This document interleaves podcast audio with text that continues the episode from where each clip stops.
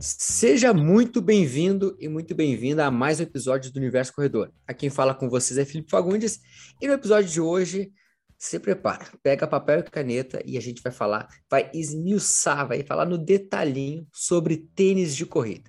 E no detalhinho mesmo, porque hoje a gente trouxe um expert, o cara que, assim, eu sou suspeito para falar porque é o cara que eu mais acompanho falando sobre tênis de corrida. Sai um tênis, eu vou lá e olho ver o que, qual a opinião dele.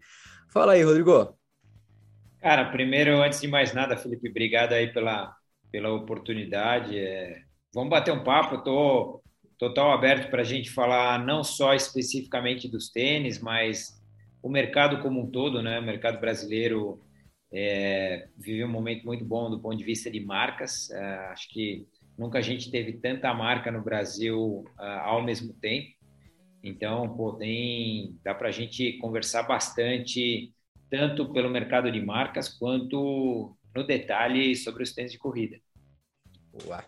Cara, tô, tô ansioso, tô ansioso aí. Vamos lá. Vai ser bom, vai ser bom bate-papo hoje. E também aquela nossa clássica mesa para quem acompanha aqui o Universo Corredor, que é, vou falar aqui deles que vocês já estão acostumados. Nestor, fala aí. É hoje que eu saio com meu tênis de corrida, meu próximo tênis de corrida escolhido aqui. Sejam muito bem-vindos a mais um episódio. Aí. Fala aí, Fabrício. Fala, pessoal. Bom dia, boa tarde, boa noite. Sejam bem-vindos para mais um episódio. Vamos lá. Fala, Juliano. E aí, gurizada, beleza? Como é que estão aí no futuro em 2071? Tudo certo? Já tem um tênis que, que aumenta o pace? Eu espero que sim. Se não, né? Hoje a gente vai discutir aqui bastante. Agora, para dar uma seguradinha na, na audiência, que eu vou fazer uma pergunta, mas eu vou pedir para o Rodrigo responder só no finalzinho, né? Placa de vidro, grafeno ou carbono? Segura essa até o fim aí, vamos, vamos que vamos. Ah, é, essa vai gerar discussão até o final, será que não? Vamos lá, vamos entender um pouquinho sobre isso.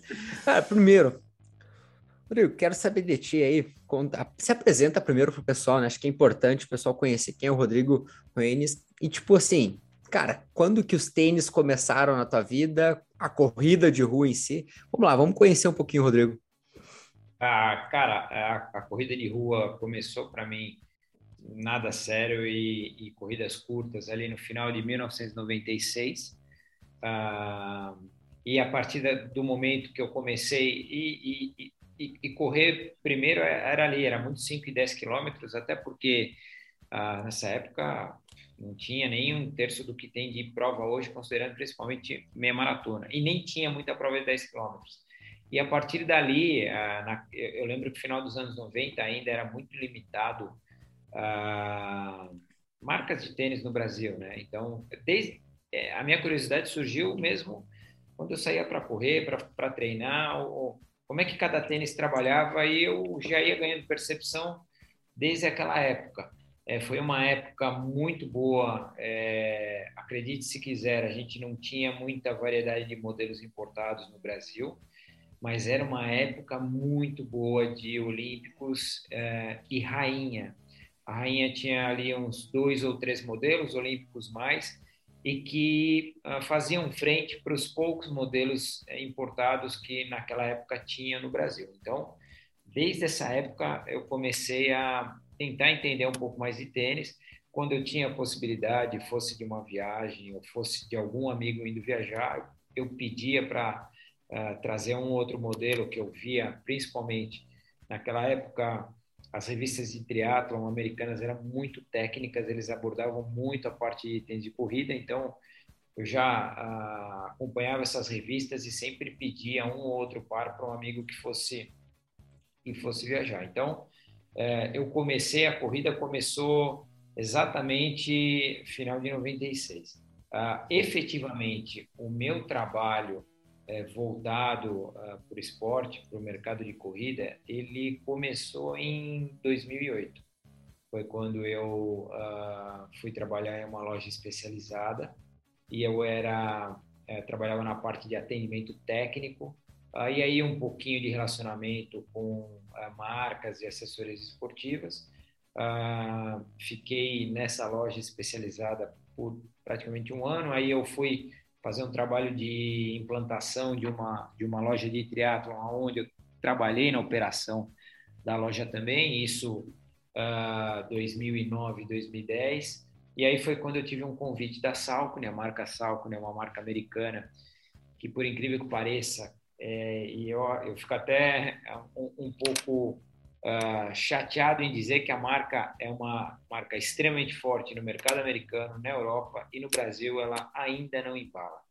É, eu trabalhei na Salcone uh, ali, uh, início bem de 2011 até quase final de 2012, eu era responsável ali por, por esportes marketing, patrocínio de atleta, patrocínio de eventos e um pouco de tecnologia de produtos, onde a minha responsabilidade era uh, fazer o treinamento para as equipes de vendas das lojas onde a Salcone uh, estava presente. Claro que uh, eu já vinha com a bagagem de, dos testes aleatórios de quando eu comecei a correr, a bagagem eh, da, da loja que eu passei, e a Salcone, ela também, ela me deu um upgrade grande, porque a gente tinha que viajar para os meetings globais em Boston, e ali você tinha contato direto com quem fazia o desenvolvimento do produto, né?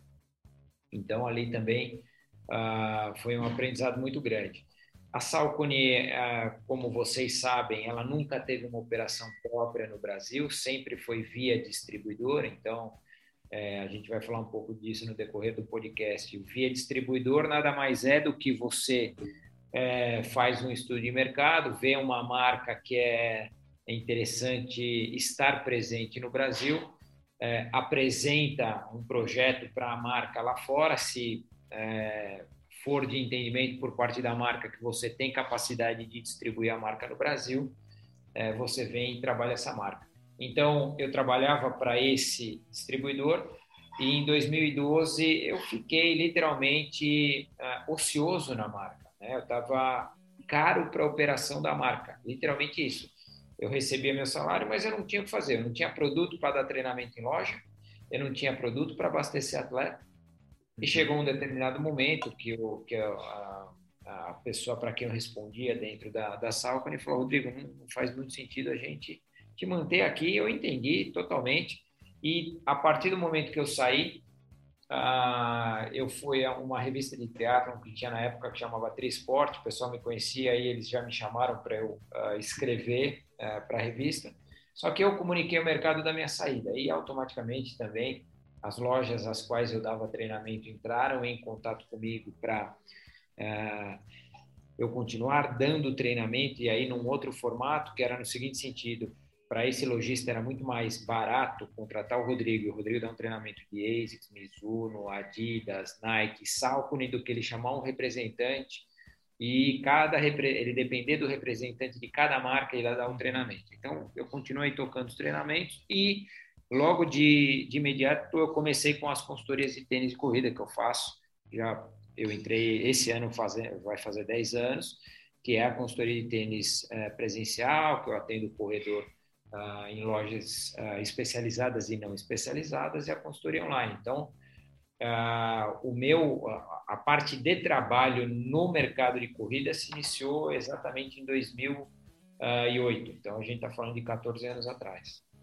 Bacana, Legal. bacana. Cara, é assim, então já dá para a pessoa que está nos acompanhando em casa, que tá, essa pessoa que está lavando a louça, que está uh, ah, escutando no carro, ela já, já entender que a gente está falando com um cara que já tem uma certa bagagem aí sobre tênis de corrida. Então não perde nada aí, gente. Rodrigo, vamos lá. Primeira coisa, cara, os, os tênis de corrida, a gente tem, vamos dizer que. Vamos pegar esses 14 anos que tu está vivenciando o mercado a gente tem um, uma evolução muito grande dentro do mercado, né? Nesses, nesses 14 anos aí de trabalho. Cara, assim, quando tu pega esse... Tu falou ali de algumas marcas que eram muito fortes lá atrás, por exemplo, Rainha, por exemplo, que era uma marca muito forte aqui no Brasil, e outras marcas que até então, ela, como tu disse, a, própria Salcone, que ela não, não deslancha, quem sabe, aqui no Brasil. Cara, o que que tu vê, assim, de principais... Uh, dificuldades né, de incorporar uma marca aqui no Brasil e, e a questão de o que, que tu vê assim de melhor no mercado brasileiro ao longo desses anos aí? A melhora nada, a gente começando pela melhora, pela evolução, é hoje é uma coisa que é bem bacana, é você vê a quantidade de modelos que tem, principalmente o maior mercado de corrida do mundo é o mercado americano, a quantidade de modelos a variedade de modelos que você vê no mercado americano, eu diria que hoje a gente vê aqui no Brasil, salvo um ou outro modelo, uma outra exceção. Então, é, esse é um ponto ah, que o Brasil evoluiu bastante. Outro ponto é o lançamento simultâneo. Então, é claro que, e aí a gente, eu vou explicar para vocês a dificuldade depois do distribuidor, que é um fator negativo. Hoje a gente ah. vê muito lançamento simultâneo. O lançamento simultâneo é ah, o tênis é lançado nos Estados Unidos e Europa e, sei lá, com um pouquinho de atraso, uma semana depois é lançado no Brasil. Ah, isso é muito bom. É, é, essa, esse gap era muito maior há alguns anos atrás. Então, isso ajudou bastante. Só que aonde isso ocorre, que a gente acaba notando mais? As, sempre ocorre com, com uh, vamos dizer assim, com, com timing mais preciso é, nas marcas que são subsidiárias no Brasil. As marcas subsidiárias no Brasil são as que têm operação própria. Então, por exemplo, a ASICS é uma subsidiária. A On Running, que está no mercado recentemente, desde 2019, como subsidiária, é, tem a, a, sua operação própria. Ah, tem mais que tem operação própria no Brasil? A Adidas, a Skechers. Então, quando ah, ocorre um lançamento ah, no mercado americano, essas marcas com, ah, com poder de investimento maior e com uma logística maior, com uma organização até um pouquinho mais ajustada, ah, o lançamento desse tênis é mais rápido. Quando a gente vai para um distribuidor, onde esse distribuidor ele simplesmente tem autorização para tocar a marca no Brasil. É, é, basicamente quando você consegue a concessão uh, ou autorização para você operar a marca no Brasil, é meio que toma que o filho é teu. É, não tem envolvimento de eh, investimento externo. Você, por isso que é, o mercado de corrida é muito agressivo, de tênis de corrida. Não dá para você brincar hoje ou se aventurar de querer representar uma marca no Brasil. Ou você entra com muita força é, para brigar, ou é, você vai estar fadado a marca sair do mercado. Então, com a Salcone aconteceu isso. A Salcone, a, a operação era a Blue, que eu trabalhava, saiu a, a Blue, entrou a, a BR Sports. A BR Sports, é, o nicho dela, é, a holding, que chama Sforza, era um outro segmento, o mundo deles é, escola de, de idiomas, é, alimentos e bebidas. Era a primeira vez que eles estavam literalmente trabalhando com uma marca. Uhum. Ah, com certeza eles não entendem muito desse jogo e jogaram a toalha e falaram: pô, isso aqui não é para nós. Ah, então, é complicado para quem é distribuidor. Ah, a gente sempre vê um pouquinho mais de atraso.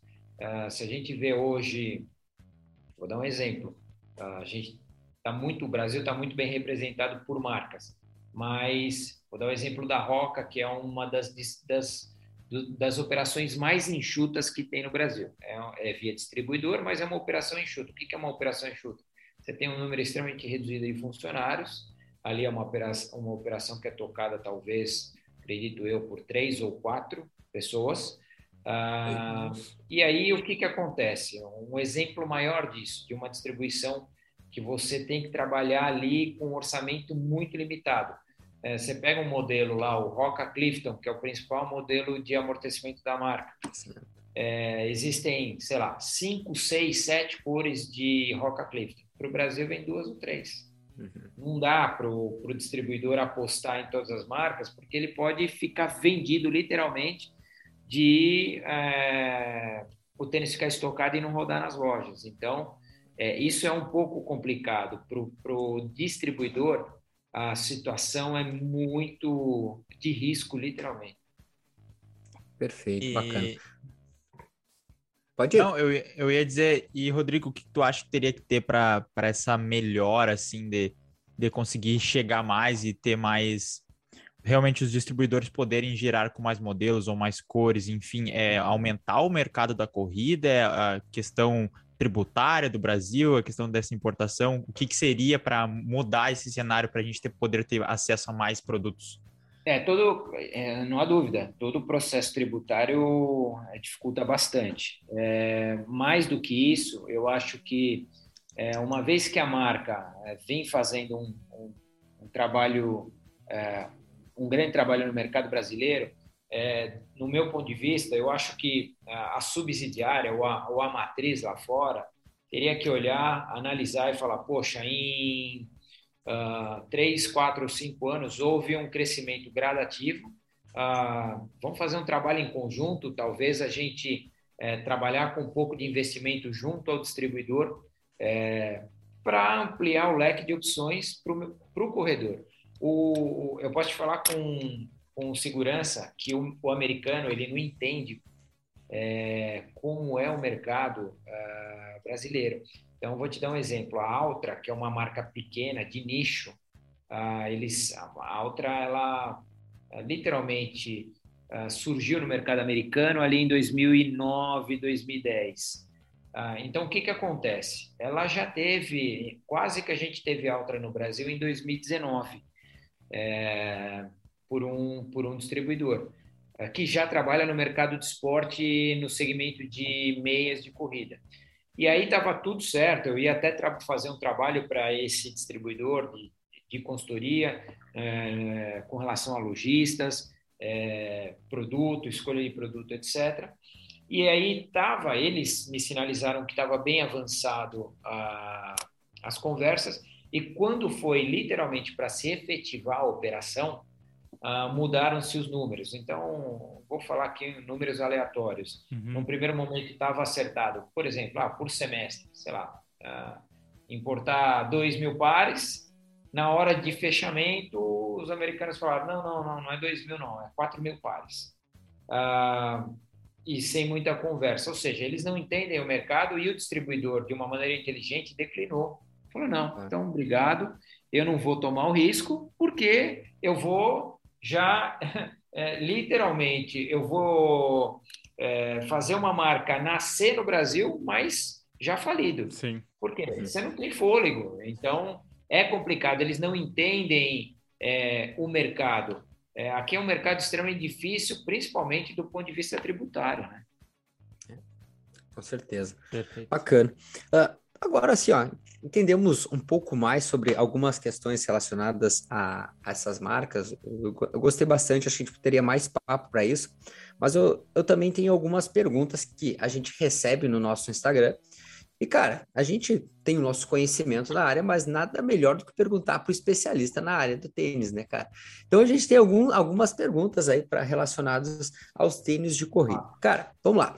Primeiro, eu vou, eu vou te pedir, cara, um top 3, já de, assim, ó, de saída, um top 3, de, que tu diria assim, que tu considera nesses últimos, vamos botar nesse último ano aí, que teria hoje disponível no mercado, de tênis de amortecimento, cara. O que, que tu vê é, hoje de tênis de amortecimento?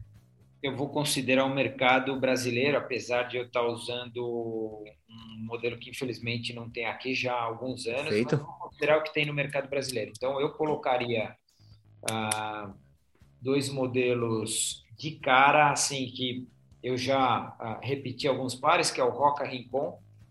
Ah, Então, esse é um tênis que, por incrível que pareça, não é o principal tênis da Roca. O principal tênis é o Clifton, mas Uh, o tênis cresceu demais é, do ponto de vista de vendas mesmo, não só no Brasil, mas lá fora. Então, eu colocaria o Roca Rincon, que está na terceira edição. Uh, uma segunda opção que foi lançado recentemente, é um tênis pouco conhecido, mas que entrega bastante, é o Skechers Razor Access. Ah, uhum, muito bom. É fantástico. E aí, característica de Skechers normalmente é tênis muito leve, ah, absurdamente leve ah, e com preço justo. Então, ah, esses dois modelos, e são dois modelos que eu, que eu uso bastante. Agora, uhum. eu vou eu vou falar para vocês, é, não, falar que ele, que ele vai ser o top 3 é, é, difícil, mas eu acho que eu colocaria ele é, nessa terceira opção, tá? Que eu conheci o tênis agora nesse final de semana. Uh, eu tive o Olímpicos uh, uh, Corre 1, onde eu corri lá os quase mil quilômetros para testar a durabilidade do tênis. A Olímpicos lançou o Corre 2, eu até tive a oportunidade de conversar com um profissional uh, da, da, de dentro da Olímpicos e falei, olha, eu esse é um outro tênis, não é o Corre 2. Tamanho é, foi a evolução do tênis, é absurda, não dá para comparar, é outro mundo. Eles melhoraram o tênis demais. O tênis ficou extremamente confortável, porque eles mexeram lá na, na composição de espuma, além de outros detalhes. Então, eu acho que, considerando o preço justo desse tênis, eu acho que muita gente vai gostar dele. E uma coisa importante que eu acho quando a gente fala de, de uma marca nacional, né?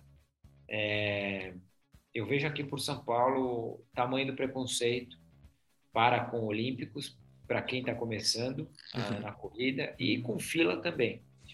É, a fila tá, tá fila e olímpicos agora as duas ali que eu acho que é, brigam de frente, duas marcas com, com produto nacional. É, e aí o corredor acaba desconfiando de ambas as marcas por causa do custo-benefício.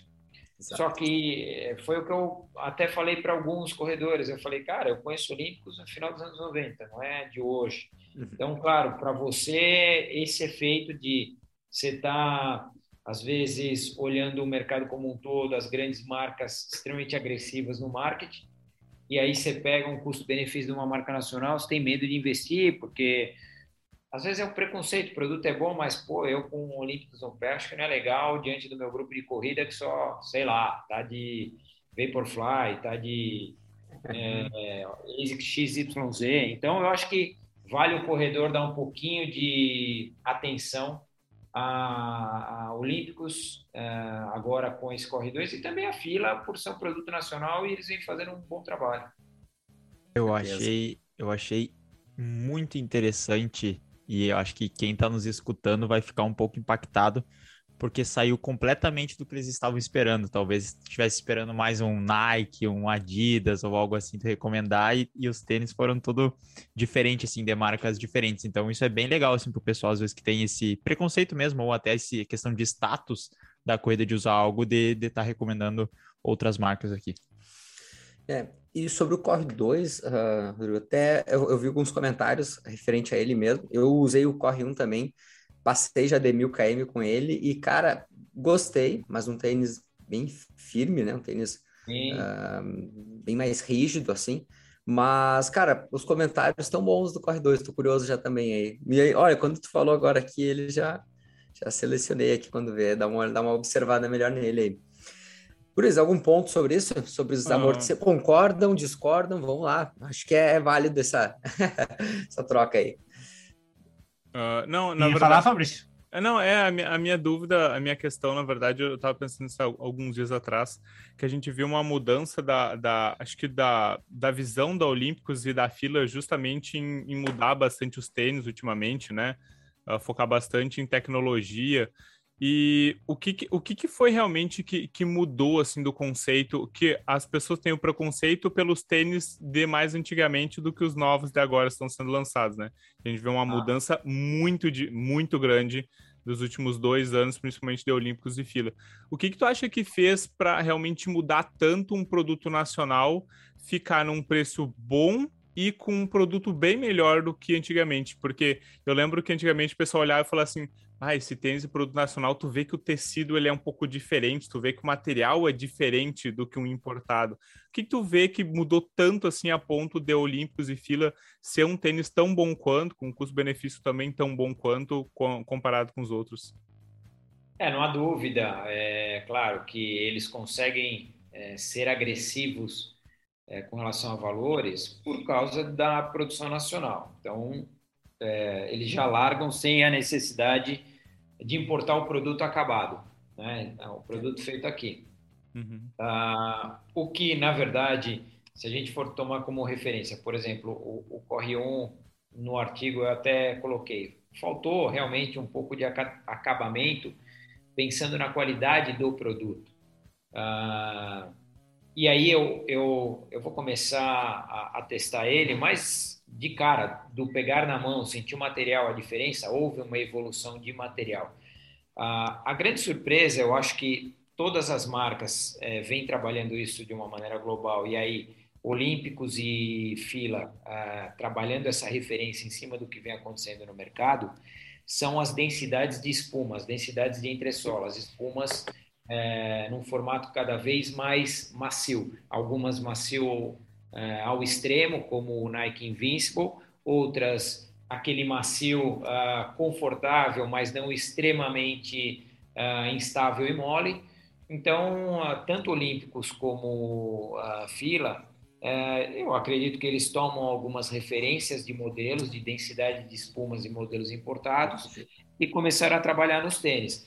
A, a Olímpicos fez um, um trabalho que ela lançou e aí a gente vai falar um pouco de cara o, esse, o, esse corre grafeno, que é o modelo com placa de grafeno, o corre 2 e o Olímpicos Vento, que é dos três modelos, o mais acessível ele já entra numa categoria ali de, uh, de competição. Acredito eu que ele vai brigar de frente ali com o Fila KR5, mas uh, com características um pouco distintas entre eles. Uh, mas com um preço extremamente justo, né? A gente está falando de um tênis de 399. Então, uh, as marcas, principalmente as duas, estão olhando muito, uh, principalmente também na, nas espumas de amortecimento. Legal. Legal. Esse, esse é um... Pode ir, pode ir, Júlio. É, a minha questão, eu já, eu já, falei em outros podcasts aqui sobre quando falar sobre tênis, né? É impressionante como as, as marcas, eu gosto de dizer que é uma guerra fria dos tênis que acontece assim né, nesses últimos anos, assim, de, de que uma marca lança um, um, um, modelo e outra marca tenta lançar um melhor, assim, e assim. O bom que é, é nós corredores que vamos ganhando com isso, né? Mas, mas parece que as marcas estão cada vez evoluindo mais e mais, assim.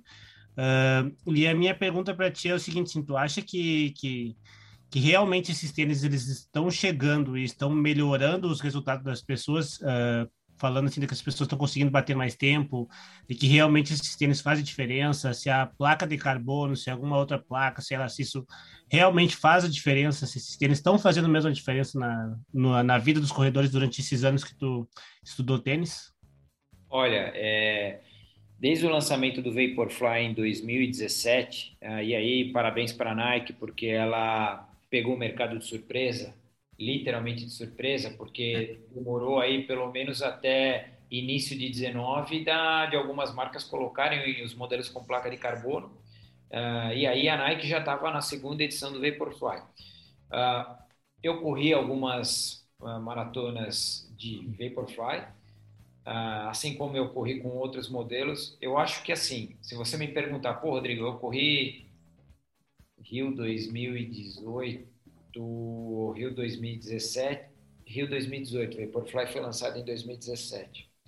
Eu corri de Vaporfly. Se você me perguntar se melhorou seu tempo, uh, treinei para a prova, não, não melhorei o tempo que eu já tinha no Rio de Janeiro, mas eu terminei a prova como se eu não tivesse corrido ela. Ou seja, os tênis com placa de carbono é um conjunto. Tem muita gente que foca na placa de carbono quando é o conjunto é, espuma de amortecimento mais placa de carbono. E aí a, a função, literalmente, para de alguns modelos é, e para algumas pessoas, e a grande maioria vem sentindo isso, eu acho que a grande maioria no seguinte sentido, uma, uma, uma quantidade de, de corredores que trabalham ali num ritmo de uh, até 5,20, 5,30 uh, e abaixo disso, né? 4,30, 4,20, 4,10, 3,50. Mas uh, a finalidade ali é salvar a musculatura de perna. Ou seja, você termina uma prova, você fala, cara, eu não estou dolorido. Então, é, isso eu venho notando. E uma coisa importante que eu, eu, quando atendo alguns corredores pela consultoria, eu falo isso. Eu falo, olha, é, hoje, eu acho que não faz muito sentido você ter um tênis com placa de carbono para a tua primeira maratona, que vai ser Porto Alegre em junho. Por quê? Porque vai ser a primeira maratona, é, o planejamento dele é correr ali para 5,30, 5,45, uh, apesar de ser uma prova rápida. Então, eu, não, eu acho que é jogar dinheiro fora você investir num tênis com placa de carbono. Existem modelos de amortecimento no mercado, com densidade de espuma macia, mas não tem a placa, que vão te ajudar tanto quanto o modelo com placa a salvar a musculatura de perna. Isso as pessoas acabam sentindo nos testes. Um exemplo disso é o Invincible, Nike Invincible. Se você já tiver a oportunidade, o tênis é, é praticamente uma cama elástica. Bem macio. Seja, extremamente macio. Então, ah, claro que aí quando a gente vai para os corredores mais técnicos, aqueles que é, putz, tenta melhorar, fazer o ajuste fino do ajuste fino, com melhorar a eficiência mecânica, etc. Os tênis com placa de carbono, também no sentido de performance, eu acho que eles entregam para eles. É... E uma coisa importante, há uma diferença sim, hoje a gente já falando um pouquinho, entrando um pouquinho no assunto de tênis com placa de carbono, uh, o que eu tenho notado são duas, uh, são duas situações. Os tênis com placa de carbono, uh, por exemplo, Nike Vaporfly e Alphafly, uh, para um público que já tem um pouco, uma leve pronação, esses tênis eles são mais agressivos em fazer desabar a área medial do pé. É bastante. Eu tenho visto uma migração uh, dessas pessoas para outros modelos com placa de carbono mais estáveis. No meu ponto de vista, uh, o tênis mais estável com placa de, de, carbono hoje no mercado não tem mais estável do que ele, chama-se Roca Carbon X. Uh, ele responde o que responde um Vaporfly? No meu ponto de vista, não. Uh, salva um pouquinho menos de musculatura do que um Vaporfly, do que um ASICS Max Speed Sky e do que o New Balance RC Elite V2, que tem aquele full cell extremamente macio. Uhum. É, então, bonito. a gente tem que ver isso. É, outro detalhe que vem acontecendo que eu já atendi, sei lá, pelo menos cinco ou seis nessa condição. Então, o corredor ele conheceu lá o Vaporfly, comprou um Vaporfly porque ou foi indicado por um amigo e quando comprou realmente gostou, fala, cara, é, esse tênis é fantástico. Quer saber? eu vou comprar mais um par, eu vou ter um par para rodar e vou ter um par só para treino de velocidade e prova. Passa ali cinco, seis meses e tá chegando para mim. Esses corredores estão me procurando e, cara, eu falo, pô, não é possível, realmente é ele que está jogando contra, ou ele que eu digo, o Vaporfly. Dos seis que eu atendi, quatro com tendinite de quadril, trocantéria. Então, é, e os quatro nessa condição. Ah, uso tênis, uso Vaporfly todo dia, eu acho que é ele, aí quando pô, eu ponho o cara para correr na esteira, é, pode acelerar a esteira quanto quiser, que o pé do cara desaba. E aí ele tem um pouquinho de rotação de quadril. Então, tem que tomar muito cuidado com isso. Até que ponto vale você investir R$ 1.800 no tênis e aí a conta chegar do ponto de vista de você ter que fazer fisioterapia, gastar com físico, ficar parado. É, é um tênis extremamente técnico. Então, os tênis com placa de carbono, tem gente que fala, ah, Rodrigo, cara, putz, agora, Porto Alegre, o que, que você acha melhor, cara? O RC Elite ou o Vaporfly? Cara, eu não vi você correndo, eu posso te machucar, cara. Eu não posso falar, vai nesse ou naquele. É muito perigoso. Os tênis são técnicos e, e extremamente, no meu ponto de vista, é, para alguns corredores, extremamente perigosos do ponto de vista de trazer alguma lesão. É interessante, né, né, Rodrigo? Vai virar um também, corte. É, não, também tem uma parte que é, que é interessante, é que assim, uh, assim como os outros tênis, a gente também não, às vezes não para para pensar, e claro que tu deve parar para pensar nisso, que o formato do pé da pessoa tem que estar adaptado à morfologia dele ao, à especificidade do tênis, por exemplo o Nike ele tem basicamente a estrutura mais estreita um pouco mais como característica, né? Visto os pés americanos e tudo mais. Então é natural que tu tenha um, algumas marcas que sejam em algumas características tem uma menor estabilidade e tudo mais. E eu vejo isso muito, muito nesse tipo de tênis, né? Que ele tem uma estabilidade, se tem um pé muito largo, né? E muito, muito, muito gordo, assim, né? Um, um volume de pé muito grande, naturalmente tu vai ter um pouco mais de estabilidade, né? É, alguns artigos que eu li, que vieram lá de fora, desde a, do lançamento do primeiro Vaporfly 4% e a, a, o, o Breaking Two uhum. que vocês assistiram, Sim. ali era uma situação diferente, era um, já era um Vaporfly, eu acho que chamava o Vaporfly do Kipchoge, acho que era, já era um Vaporfly Next, não era o 4%, tinha um desenho diferente, é, mas os, os artigos, até alguns científicos que eu li é, lá de fora, todos foram feitos, os desenhos foram feitos de acordo com o pé do Kipchoge, ou seja, o cara tem um pé extremamente estreito, fino, baixo, uhum. ah, e aí é, eu que tenho pé fino, eu sinto aquela parede do, do Vaporfly ficar pegando no meu arco, cara. Então, isso é outra situação. Hoje, uma coisa importante que vale, eu acho que os corredores levarem em conta, que é a largura da área medial de um tênis. Os tênis com placa de estabilidade, então, um exemplo, Nike Structure, ASICS Cayano, ASICS GT 2000, Uh, alguns tênis, e cada vez a gente vê menos tênis com placa de estabilidade no mercado brasileiro, porque não tem, realmente não tem demanda. Uhum. Uh, as marcas, eu, eu, enxergo da seguinte forma, as marcas, elas estão pensando no seguinte, pô, mesmo lá fora, os tênis com de estabilidade lá fora já não tem a demanda que tinha há 10 anos atrás. Uhum. Mas as marcas, eu acho que elas estão é, fazendo o seguinte estudo, ó, vamos fazer um tênis neutro, uma área medial mais larga, talvez uma, um bloco de carbono nessa área do solado, na parte do arco interno um pouco mais rígida, e o contato na hora da aterrissagem já segura um pouco mais, com a finalidade de a gente não ter a placa de estabilidade, e aí, querendo ou não, se aliviar peso no é. tênis e o tênis fica menos seco de batida. Uhum. Então, a gente já vê isso. Tudo bem, a ASICS continua com o Cayenne padrão, mas se vocês acompanharam, ela lançou o Cayenne Light, assim como ela lançou Light. o Nitro uhum. O Caeno Light nada mais é que é, é, um modelo sem, a, sem o Domax, sem a placa de estabilidade presente no Caeno padrão, mas com bloco de borracha de carbono no solado na área medial interna. A hora que você aterriza, ele segura. A Nike fez o novo Structure da mesma forma. Então, é, talvez isso seja uma tendência de mercado para os tênis com placa de estabilidade.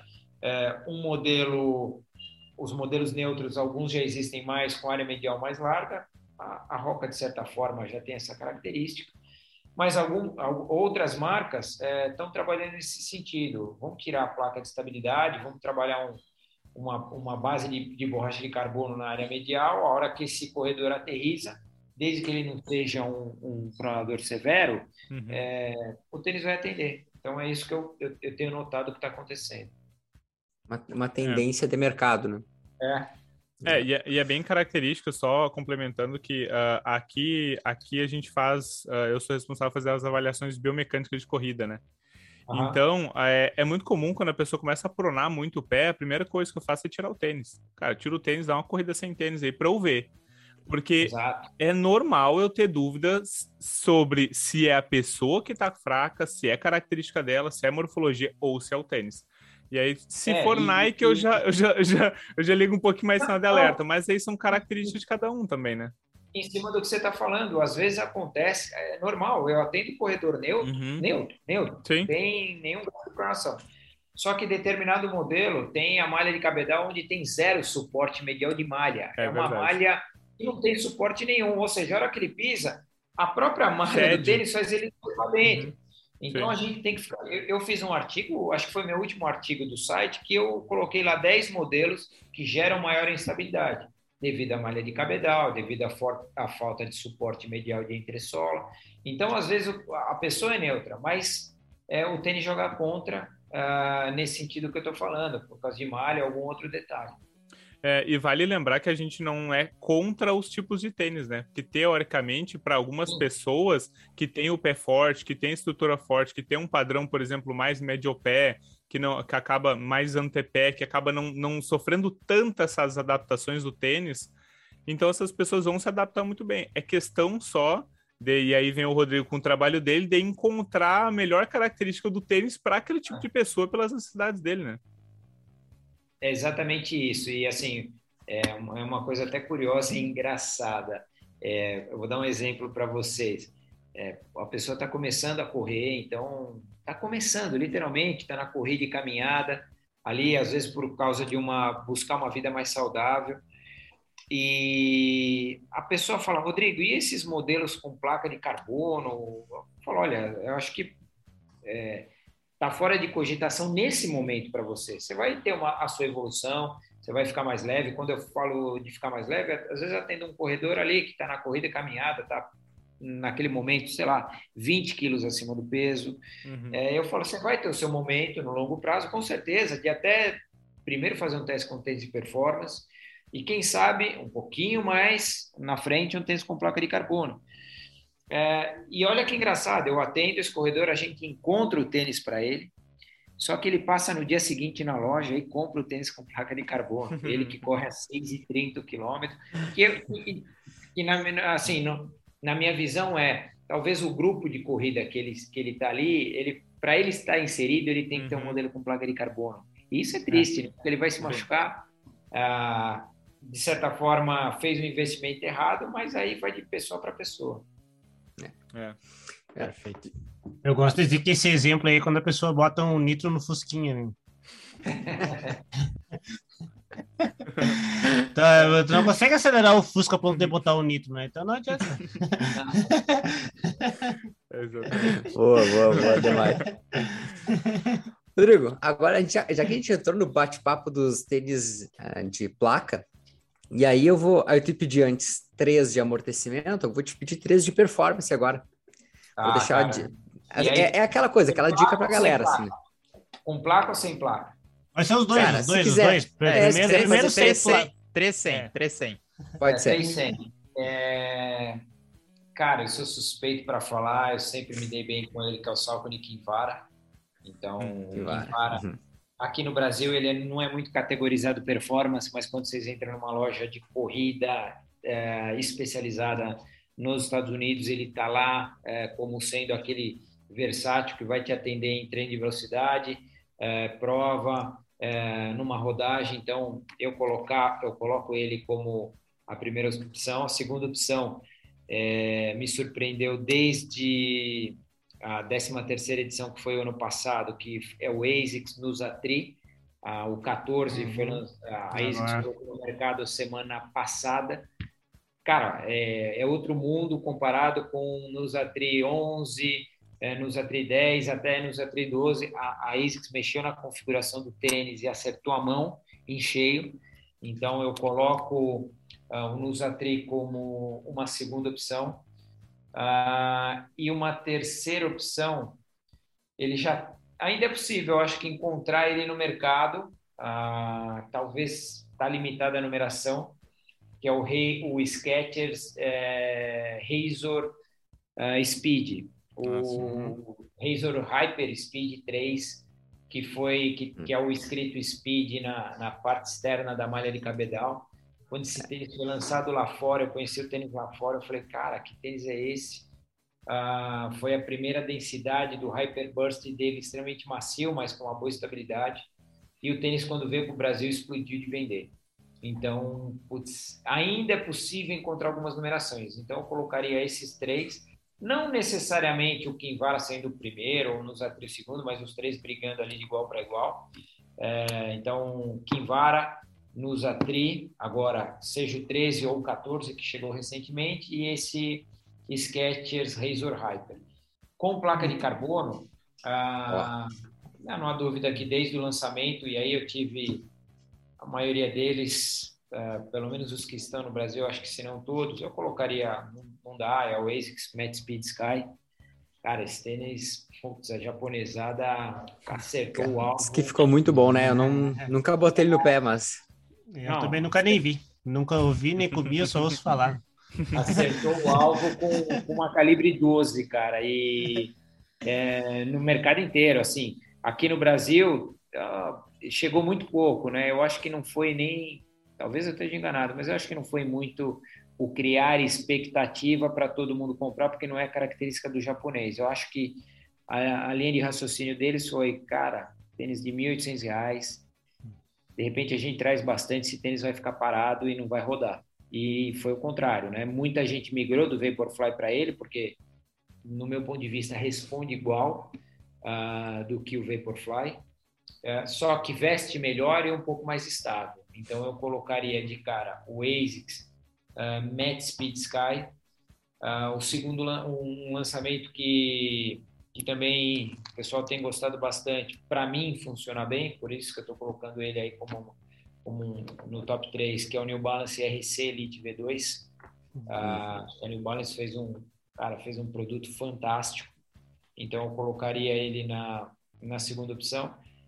E aí o Vaporfly em terceiro. O Vaporfly para mim, ah, se vocês me perguntarem se eu vou voltar a correr uma maratona de Vaporfly, ah, com certeza não. Ah, por causa dessa instabilidade. E o, o, o, que melhor me atendeu foi o Vaporfly 4.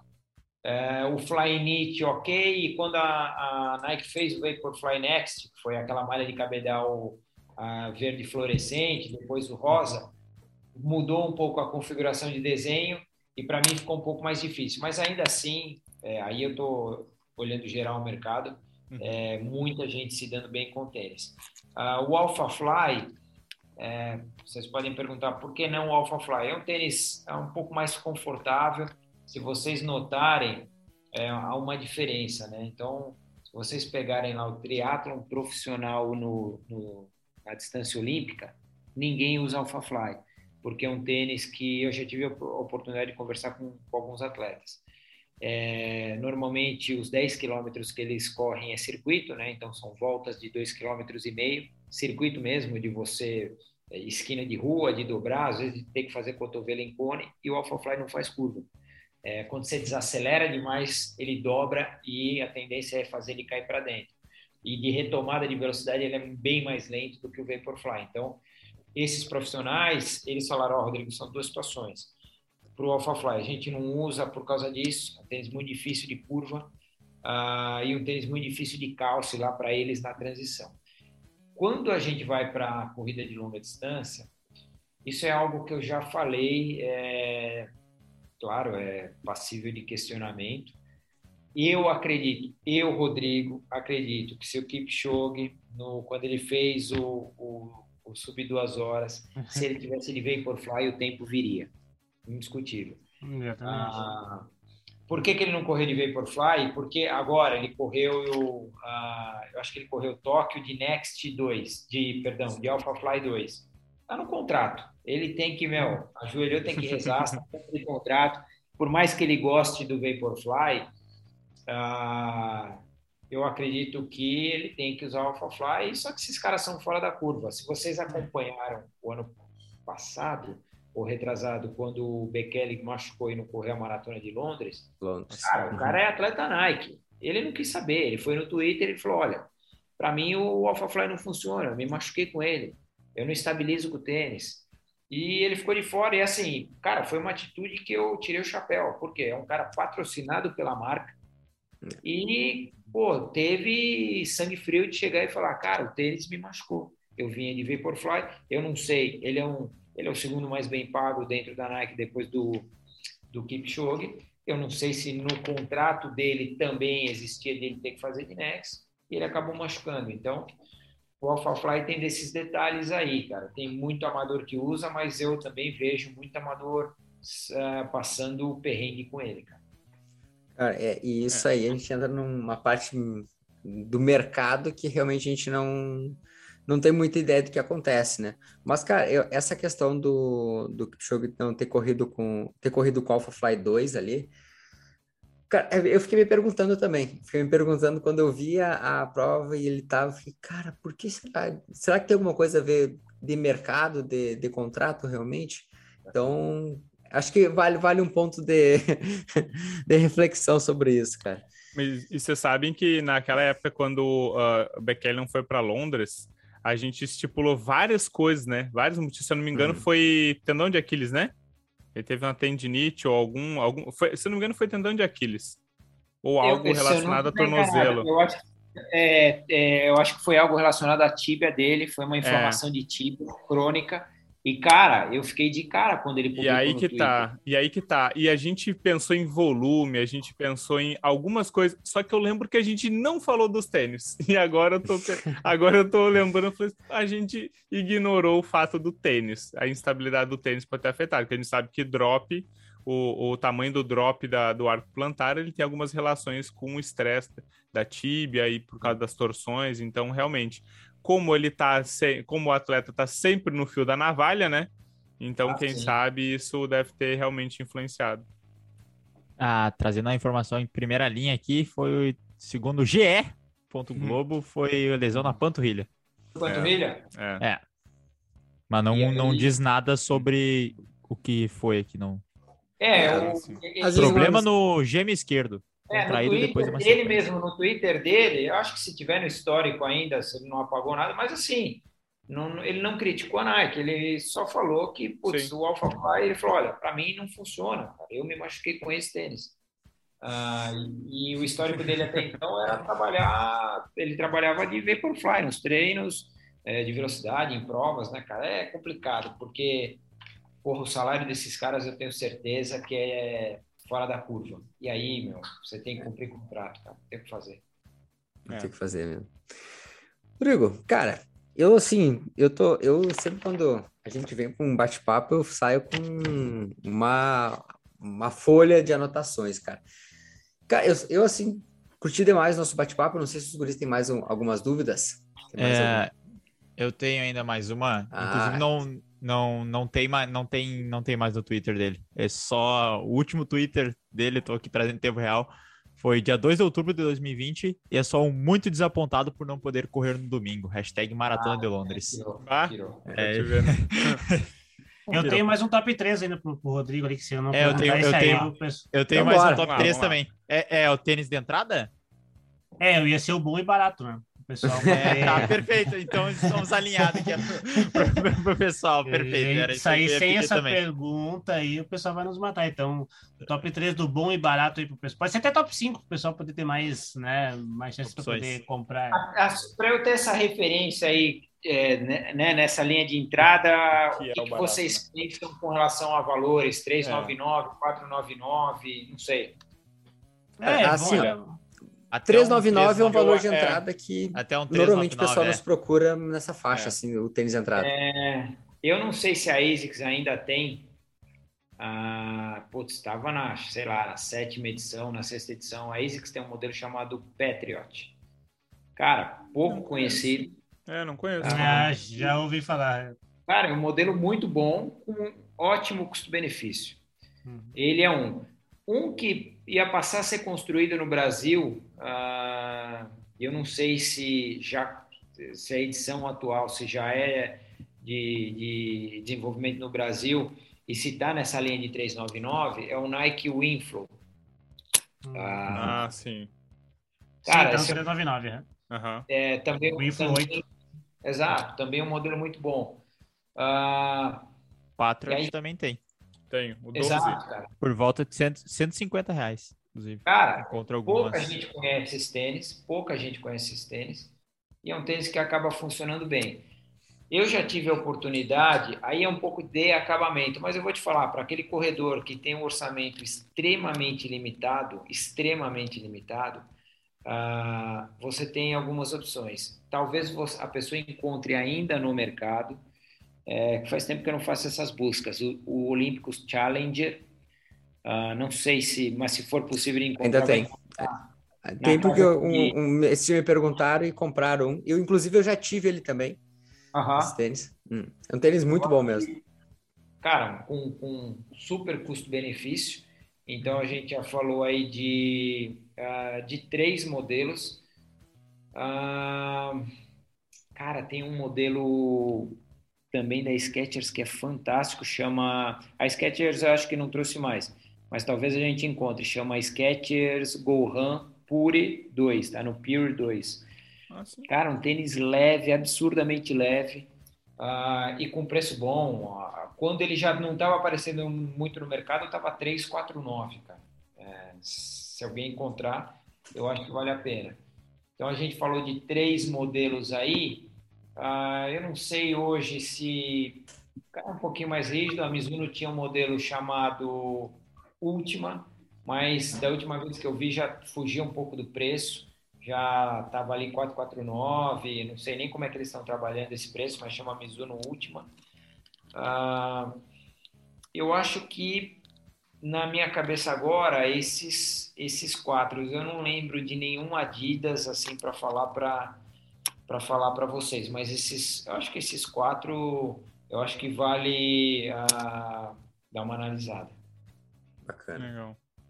É, são tênis, né, lembrando pessoal, os tênis de entrada, são aqueles tênis onde, principalmente, poderia ser um conselho para aquela pessoa que está começando, aquela pessoa que está nos escutando aqui, e ela está dando aquele primeiro passo e aí a gente falou bastante ali dos tênis de performance, tênis de amortecimento, mas que tem um custo maior, né? Tem um, um tá. exige um investimento maior. Então, para aquela pessoa que ela está naquela dúvida, será que a corrida é um esporte que ela vai gostar? Que ela vai criar aquela paixão pela corrida de rua?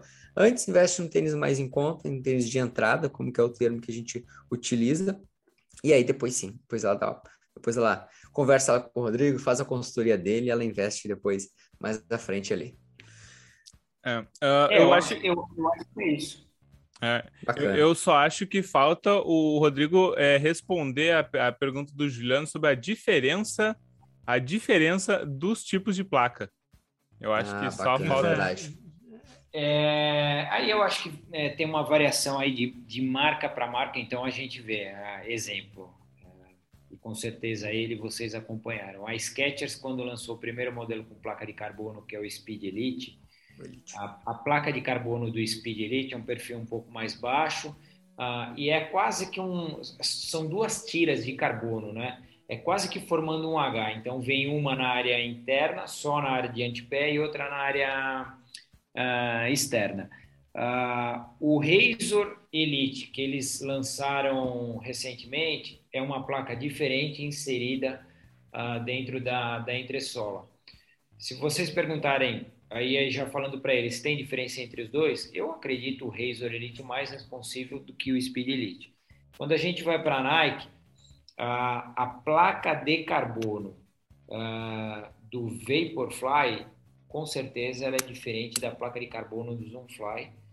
E acredito eu que a placa de carbono do Vaporfly tem a mesma qualidade do Alphafly, só que com o diferencial uh, do Alphafly ter as, ter as cápsulas de Zoom Air o Vaporfly não.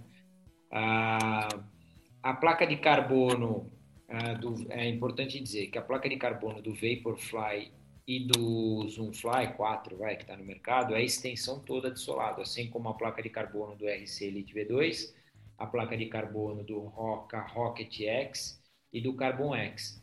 Ah, esses dois, a diferença é né, de muda um pouco a densidade da espuma entre Rocket X e Carbon X, e o Rocket é o principal modelo de competição com placa de carbono da Roca.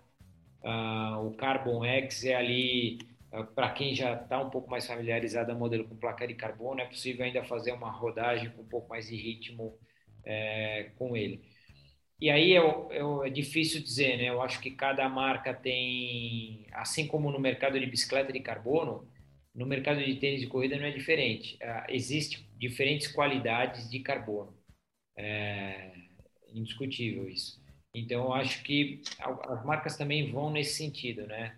Ah, eu não, ah, acredito eu que Nike, principalmente as marcas que estão com ticket alto aí de tênis com placa de carbono, a gente considerando aí Alpha Fly a dois mil reais, RC Elite ali 1.750, uh, Vaporfly é, R$ 1.800, eu acredito que eles devem trabalhar com uma qualidade de carbono diferenciada, obviamente com a espuma sempre levando em consideração que é o conjunto espuma mais placa de carbono. E outros modelos onde a gente não sente tanta resposta, uh, eu, e aí a gente fala de um tênis um pouco mais acessível, 1.300, 1.200, uh, eu acho que aí muda também um pouco da qualidade do carbono. Uhum. Bacana. É, eles vão ficar sempre naquela busca infinita de absorção e propulsão, né? Eles vão ficar nesse é. cálculo infinito, né?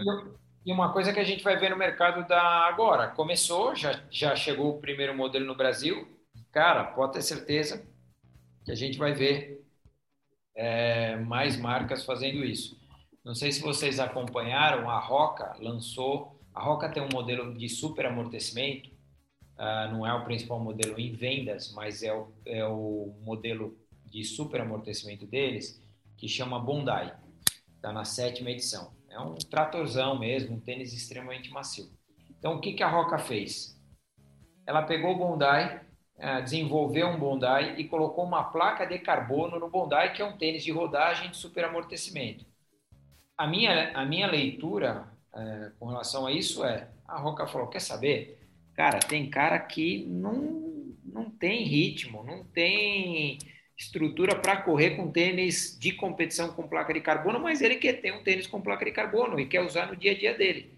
A Roca foi lá, pegou um Bondi, fez um desenho diferente, colocou uma placa de carbono e o cara fica feliz, às vezes correndo a 6 minutos o quilômetro com tênis com placa de carbono. Ah, e isso eu acho que vai ser um pouquinho de tendência, algumas marcas começarem a vir nessa linha de modelo de rodagem uh, com mais estrutura, mas com placa de carbono. É. Interessante, interessante. Eu acho que é uma. Eu diria que é uma. É, um, é uma. Pode ser uma tendência assim de mercado, pode ser uma boa tendência. É. Mais algum ponto?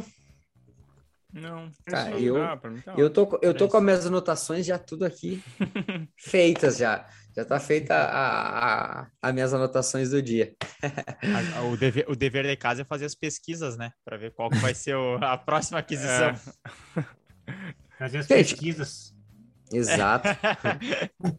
e aconselho a todos que estão acompanhando o, o episódio que também volta lá depois, se ficou alguma dúvida, acompanha todas as dicas do Rodrigo e já sabe, né? Também, se não conhece o Rodrigo nas redes sociais, Rodrigo, diz para nós aí e deixa seu teu contato aí pro pessoal. É, eu acho que é o melhor caminho de me encontrar realmente é pelo Instagram, que é o meu sobrenome, arroba Roenes. É, no, o meu site eu, eu uso mesmo para fazer a parte de artigo de tênis, então tem uma quantidade boa de tênis lá e, e algumas matérias também relacionadas a produtos agregados, como meias, uh, um, um, pouco de particularidade é, relacionado à espuma, a densidade de espuma, como é que o mercado está reagindo a isso. Então, no meu site, que é o meu nome e sobrenome, rodrigoroenes.com.br, uh, ah, quem quiser um pouco mais de informação técnica de tênis, tem lá também. Bacana, bacana. Legal. Então, gente, já sabe, né? Qualquer coisa, procura o Rodrigo lá nas redes sociais. E também, qualquer dúvida sobre corrida de rua, nossa assessoria, sempre estamos nas redes sociais, no arroba ProElite Assessoria. Lembrando que esse episódio uh, a gente agradece muito a participação do Rodrigo aí e a gente se vê num próximo episódio. Valeu então, até mais. Abraço. Até mais, Valeu. pessoal. Valeu, pessoal.